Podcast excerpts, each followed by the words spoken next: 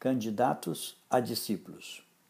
Sendo Jesus um rabino cuja fama corria por todas as cidades onde passava ensinando, fazendo milagres, não lhes faltava candidatos a discípulos. Jesus não os recusava, mas também não diminuía suas exigências. Três histórias de candidatos nos mostram que não seria uma decisão fácil e nem um caminho sem exigências. O primeiro diz a Jesus: eu te seguirei por onde quer que fores. É fácil querer seguir a Jesus. Afinal de contas, ele faz milagres, cura todas as enfermidades, multiplica os pães, faz aparecer até dinheiro na boca do peixe. Este candidato deseja, mas não sabe o preço. Possivelmente via apenas o glamour de andar com quem tinha poder de curar enfermos, expulsar demônios e até ressuscitar mortos. Na verdade, o que muitos candidatos a discípulos querem é tirar proveito do poder do Mestre. Jesus, porém, deixa claro que as raposas têm suas tocas e as aves dos céus têm seus ninhos, mas o filho do homem não tem onde reclinar a cabeça. Isto implica dizer que segui-lo não há segurança, não há garantias, não há descanso, não há privilégios. Mesmo como filho de Deus, Jesus sofria as mesmas dificuldades dos homens de sua classe. Não seguimos a Jesus por vantagens milagres, poder, posição, bênção.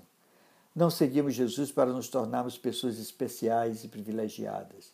Seguimos a Jesus porque é o único caminho, porque só Ele tem as palavras da vida eterna, porque fomos comprados por preço de sangue. O segundo candidato foi chamado por Jesus: Segue-me. Que privilégio! Mas o homem respondeu: Senhor, deixa-me primeiro ir sepultar o meu pai.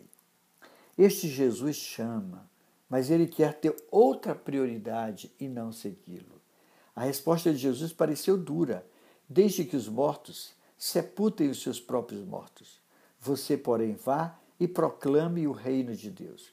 A prioridade mesmo é proclamar o reino. As demais coisas, ainda que tenham sua importância, virão depois. Quando Jesus chama para segui-lo, nada é maior ou mais prioritário do que o chamado. O terceiro homem também queria seguir a Jesus, mas não queria perder os benefícios familiares.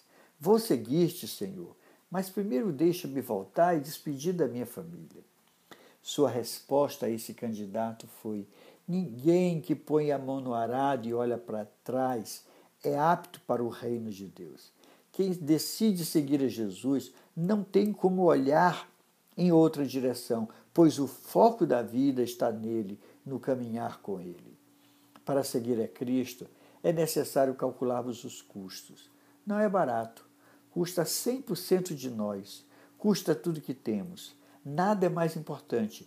Nenhuma urgência, nenhum sonho, nenhum desejo. Como Maria, devemos escolher a melhor parte. O convite de Jesus não é para seguir uma religião, mas seguir sim o seu modo de vida e com ele caminhar para o reino de Deus. Seguir Jesus implica em conhecer os custos, tê-lo como prioridade e manter o foco no reino de Deus. Seguir a Jesus é o grande projeto de nossas vidas. Não podemos errar neste seguir, pois não queremos ser candidatos reprovados. É desse jeito.